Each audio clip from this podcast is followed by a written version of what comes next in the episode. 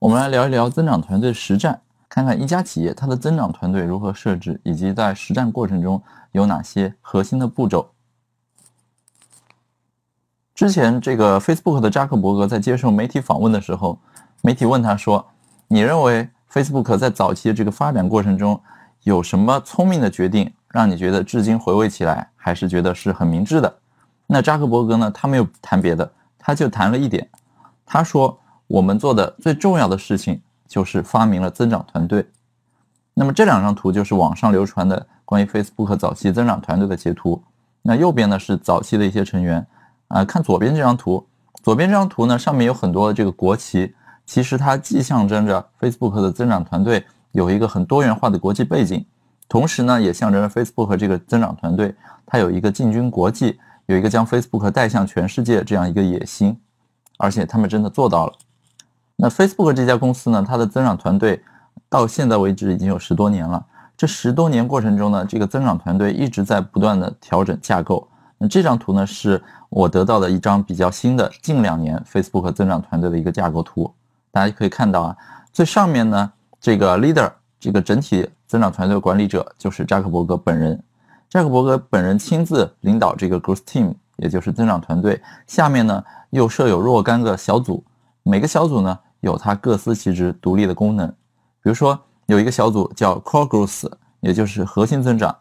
那这个 Core Growth 呢，就是来实现 Facebook 一些核心产品他们最重要的一些指标，比如说日活啊、月活呀、新用户的注册呀，啊，包括留存率啊、在线时长等等这些指标。第二个小组呢叫 Growth Central Service，也就是跟增长相关的一些中心服务。说白了就是 Facebook 内部的一些啊底层的基础服务，比如说像数据分析的这个仪表盘啊，它的这个灰度测试工具、A/B 测试工具等等。那这些呢，就是提供给企业内部自身的一些工具的打造。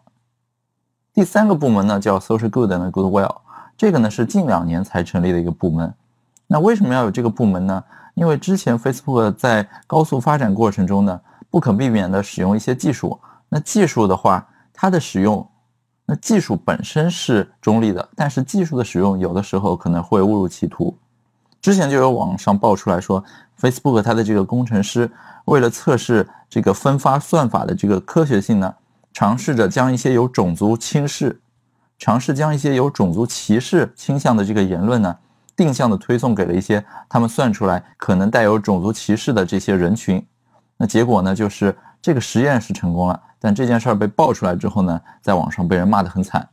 所以呢，Facebook 可能为了更好的去管理舆论以及应对各种危机，于是成立了这样一个部门。你可以将它理解成是这个品牌维护、口碑维护，或者说公关、危机应对的这样一个部门。第四个呢叫 Messenger，Messenger 是 Facebook 内部的一个聊天工具。那这款工具呢，二零一三年并入了 Facebook 的这个 Growth Team，那么整个团队呢就围绕这款产品来进行开发迭代以及用户增长相关的工作。第五个呢叫 Internet 点 org，这个呢是 Facebook 的一个创新业务，就像是大家经常在新闻里看到 Facebook 动不动会放一个热气球到天上，那这个热气球本身是捆绑着无线上网的热点的。当这个热气球飞到非洲上空的时候呢，非洲当地的人民就可以用自己的手机接入这个 Facebook 提供的 Internet 点 org 的这个无线热点，就可以在全世界就可以更加畅通无阻的上网。那 Facebook 呢，也希望通过这样一个服务，能让世界上一些无法上网的地区都能享受到上网的条件。然后大家再看这个 Growth Team 右边呢，有个叫 Growth Strategy，就是增长策略。那增长策略呢，负责从全局上统领跟增长相关的一些工作。比如说 Facebook 内部呢，啊，甚至将投资这件事儿也视作是增长的一个很重要的策略。所以当 Facebook 自己内部开发一些产品、开发一些项目，啊，没办法去打败它的竞争对手的时候，有时候就会直接考虑说收购对手，比如说 Instagram 就是 Facebook 收购过来，为了能够挽救自己平台上这个青少年用户流失非常厉害这样一个情况，所以呢，干脆把它最大的竞争对手给收了过来。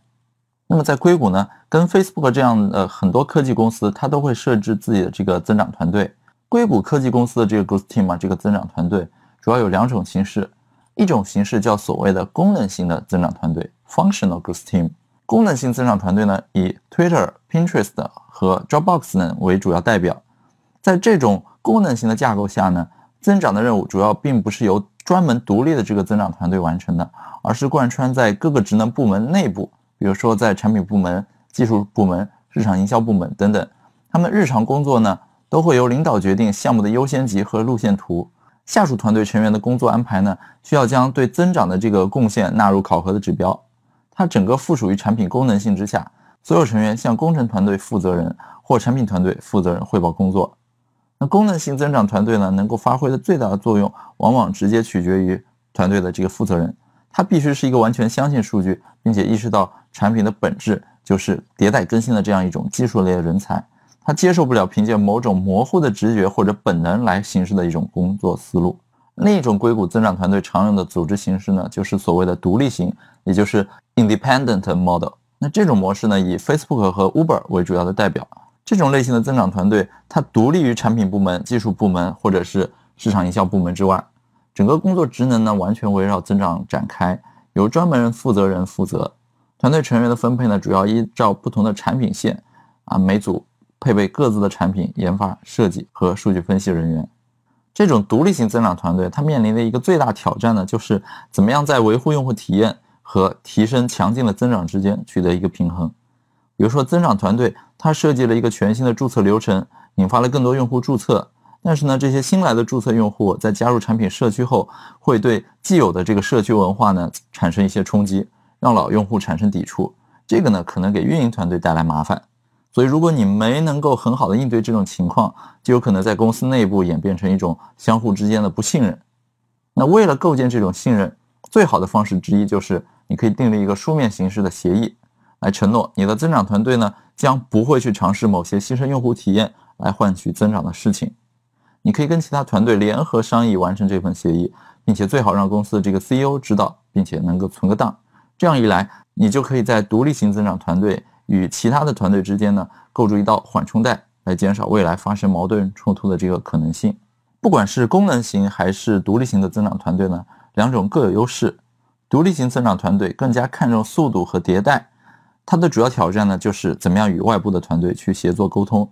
而功能性增长团队它具有很大的这个透明度，在追求增长的路径上相对是平稳的，但是呢，增长与体验之间的矛盾依然存在。那我在接触过程，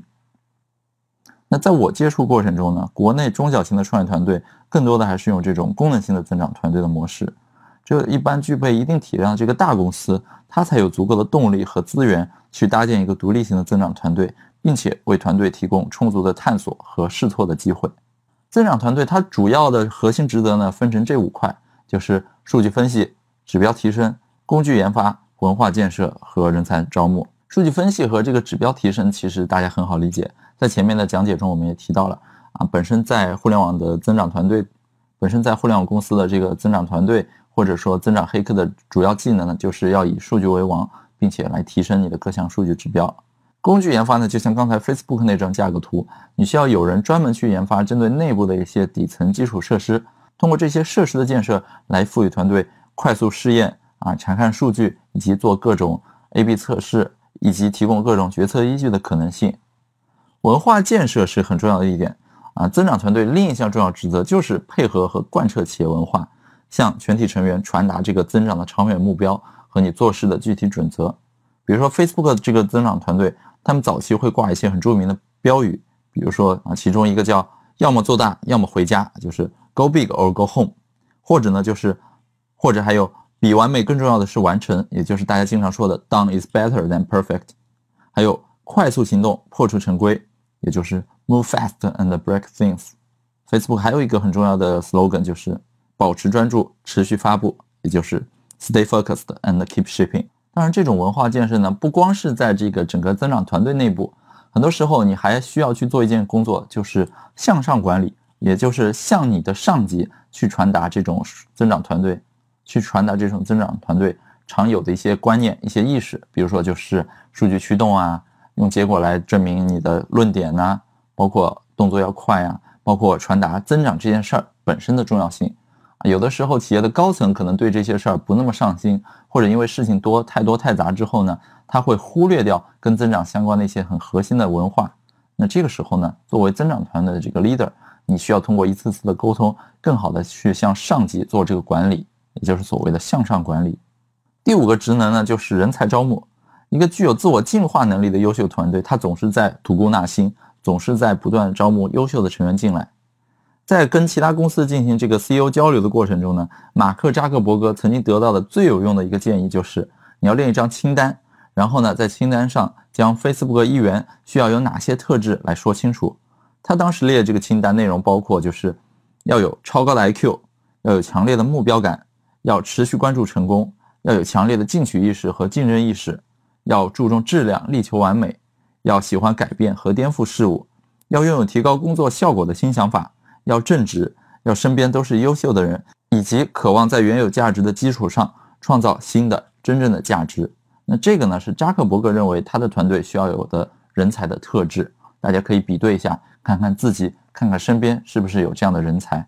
呃，我很欣喜的看到，在我写完《增长黑客》这本书上市至今。包括业内进行了很多这方面的探讨交流之后呢，国内有越来越多的科技公司开始探索成立这个增长团队。这张图呢是我初步收集的一部分啊，现在呢已经有越来越多的公司正在开始进行这方面的尝试了。不信的话，你去打开一些招聘网站，搜一搜“增长黑客”或者“增长团队”，你会看到很多有前途的公司，融了很多轮，正在谋求高速增长的这些公司呢，都开始尝试着组建这样的盘子。专门邀请增长方面的人才加入，而且呢，开的身价都很高，而且呢，开的薪水都不菲。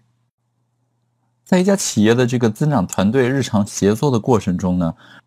如果我们遵循一些比较科学的方式来践行的话呢，那将对于我们能够持续的有效的输出一些增长黑客的案例，能够起到极大的帮助。这里呢，我们归纳总结了增长团队日常协作的七大关键步骤，分别是这七个。第一个。设立增长目标，第二，收集分析数据，第三，做出假设，第四，实验优先级排序，第五，设计并执行实验，第六，分析结果，第七，将它系统化。那整个这七大关键步骤是怎样一个协作流程呢？我们来看一个具体案例啊。这里具体案例，我们拿某互联网金融理财 APP 为例，这里我们不提它的名字，但的确是我好友。他所在的一个金融理财类 APP 产品之前做过的一个成功的案例，在这个案例里呢，一上来我们需要设定一个增长的目标。那我那个好友他的这个金融理财 APP 那段时间想要追求的目标就是去提升留存率。OK，第一步设定好目标。第二步，围绕这个目标呢，我们需要去分析数据，看看究竟哪些事情能够帮助我们提升我们的目标。通过一段时间的这个数据分析之后呢，他们发现这个产品本身有很多功能，但其中有一个功能叫做基金定投，这个功能的使用率跟最终用户是否能够留存的这个留存率是起到正相关的关系的。那么在发现这种正相关的关系之后呢，接下来我们需要考虑的就是怎么样去引导新用户开通这个基金定投的功能，并且呢，他们将这个目标设定为了能够提升百分之五十。第三步，做出假设。当我们希望更多用户去使用基金定投这个功能之后呢，团队内部可以去头脑风暴，可以去考虑说用一些什么产品技术手段能够引导用户更多的去开通定投。那么这里列举出一些方式，比如我们可以去用焦点图加上文字说明来介绍，去向用户安利这个基金定投功能。我们还可以在这个首次启动的时候呢，增加一个对定投功能的这个引导、介绍、浮层。我们还可以在某些恰当的时机呢，用一个弹窗来推荐用户开通定投功能。我们还可以动不动给用户发一个 push 来引导用户使用。包括我们还可以给用户的这个账号呢，默认开通定投，并且赠送一部分预存金额等等。那这些种种方式呢，无非就是希望能够让用户主动的发现这个定投功能，并且能够启用它。一旦用户使用这个定投功能之后呢，它的这个使用率是跟最终的这个留存率正相关的。用户定投用的越多，他最后留存的可能性越高。上一页呢，我们展示了很多不同的想法。那么这些想法之间怎么样去排序？怎么样去选出最优先应该尝试的呢？这里有个原则叫 ICE 原则，ICE，它呢是 s h e l Ellis 提出的，针对有很多很多实验想法进行优先级排序的一个标准。那么 I 是什么呢？I 代表 Impact，就是影响力。当你想到很多点子之后呢？每个点子它能影响覆盖的范围可能是不一样的。有些事情你做完之后，它可能能覆盖到百分之百的用户。比如说在新手注册引导页面做些什么的话，所有的新用户都能看到。而有些事呢，它的影响范围可能就会很低，可能只有百分之二十，可能只有百分之五的用户能够进入这个页面，看到你所做的这个修改。那么这时候呢，这个 impact 就作为一种考量的依据。在其他条件都相近的情况下呢，你应该优先去考虑这种 impact 更大的尝试，而不是说去选择一些影响用户范围比较小的。那样的话呢，可能就事倍功半。第二个 C，C 是指 confidence。也就是说，进行这个实验最后成功率你有多大的把握？有些事情呢，你之前验证过，或者说它是业内常识，或者你有数据支撑，那么这样的事情你的成功的自信度就会很高。而有些事呢，只是基于你的这个拍脑袋的假设，或者说行业内没有这个成功的先例，这种情况下 confidence 会比较低一些。第三个呢叫 is，就是实现的难易程度，因为有些实验它要耗费的周期比较久。比较烧钱，或者说团队内部呢需要围绕这个拨付很多资源，那这种的话，它的这个实现程度就比较难。而相对的呢，就是有些方法能够用更轻巧、更聪明、更灵活、更简单、更低成本的手段来实现，那它这个实现难度呢就会比较低。所以呢，当你在考虑一个试验的想法是否靠谱的时候，你可以通过 I、C、E 这三个维度来对这个想法进行打分。像爱丽丝推荐你给每个维度打一到五分。最高是五分，最低是一分。那么，如果你有很多方案，就像上一页列举出了很多方案的话呢，每个方案围绕这三个指标，每一个指标你给它打一个分数。那么，如果说这个方案绝对够好啊，每个都是五分满分的话，最终这个方案它可能是一个十五分的顶尖方案。那如果有些方案它的这个在影响力上很强，可以打五分，但是你对它的自信程度和实现难易度都很差，只能打一分。那么这个方案。最终可能只能得到七分，它在整体排序里就会有一个优先级的权重考虑。你可以靠这种方式来为你的诸多方案进行打分，最后选出来哪个方案分数最高，那么应该优先执行。在这个案例当中呢，我这位朋友他们选出的最好的方案就是蹦一个弹窗，弹窗标题是定期投资，内容是问用户你是否愿意开通每周五美元的这个定期投资，也就是基金定投功能。下面有两个选项，一个是好的，一个是稍后再说。那么这个弹窗呢，出现在用户进行首次投资之后，这种模态式的弹窗引导呢，会极大程度的抢夺用户的这个注意力。那我这个朋友他的团队也是希望说，用这种有点强制性的方式呢，能够让绝大多数用户都注意到，并且来开通这个定投。实验排序完成，选出这种好的方式，接下来呢就是设计并且执行实验。那经过多次实验之后呢，我朋友的这个方案几经打磨，最后得到了一组最佳实验组，也就是优化出的最好的方案。他这个方案呢，将这个文案进行了优化，内容是：如果你每周存五美元，那么五年后本息就可以累积两千六百美元。从今天开始，每周投资五美元吧。这样一个优化方案呢，显得投资的门槛很低，每周只要五美元，而将最后的这个成果呢，吹得非常好啊，两千六百美元。看起来这个投入产出比非常高，于是这样的文案呢，能够更加刺激引导用户在看到这个对话框之后，愿意去开通它。实验结果表明，这组最佳实验组它的转化率较之之前的方案呢，有一个百分之八十的大幅度的提升。第六步，接下来就是要去分析结果。实验过程中呢，会产生很多新的洞察，一些新的发现。那么在这种洞察之下呢，怎样去持续优化提升，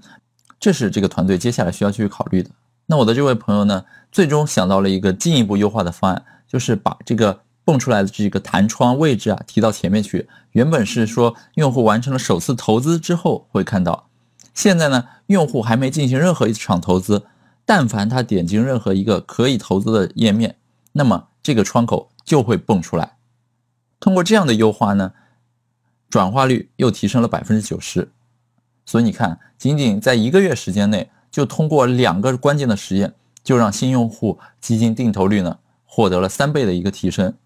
这就是这款产品当时通过实验、通过完整科学的流程所获得的一个增长。最终，我们来到了最后一个环节，就是所谓的系统化。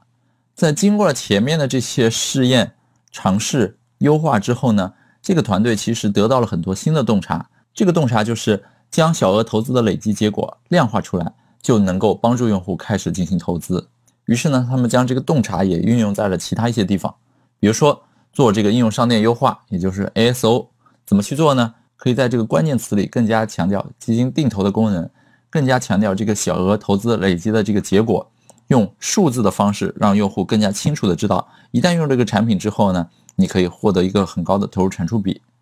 包括在 Facebook 等平台上投广告的时候呢，也可以在这个广告图片里尽可能的展示这种很高的投入产出。让用户更愿意开通基金定投。除此以外呢，我这位朋友他的这个团队还开发了一个新的 feature，叫利息计算器。这个功能植入在这个 APP 当中，用户呢可以打开来输入一下你每周如果定投多少钱，最后经过多长一段时间，比如说是三年还是五年，最终你能够获得多少利息。通过这种方式，让用户更加直观清晰的知道，通过小额投资，最终经过一段时间累积。你的这个收入会得到怎样的一个最终的转化成果？通过以上种种方式呢，将之前的洞察系统化的、完善的展示出来，让它成为一种线上的机制，以此来帮助这个产品持续不断的获得增长。那么，以上就是这款金融投资产品它所进行的一些尝试。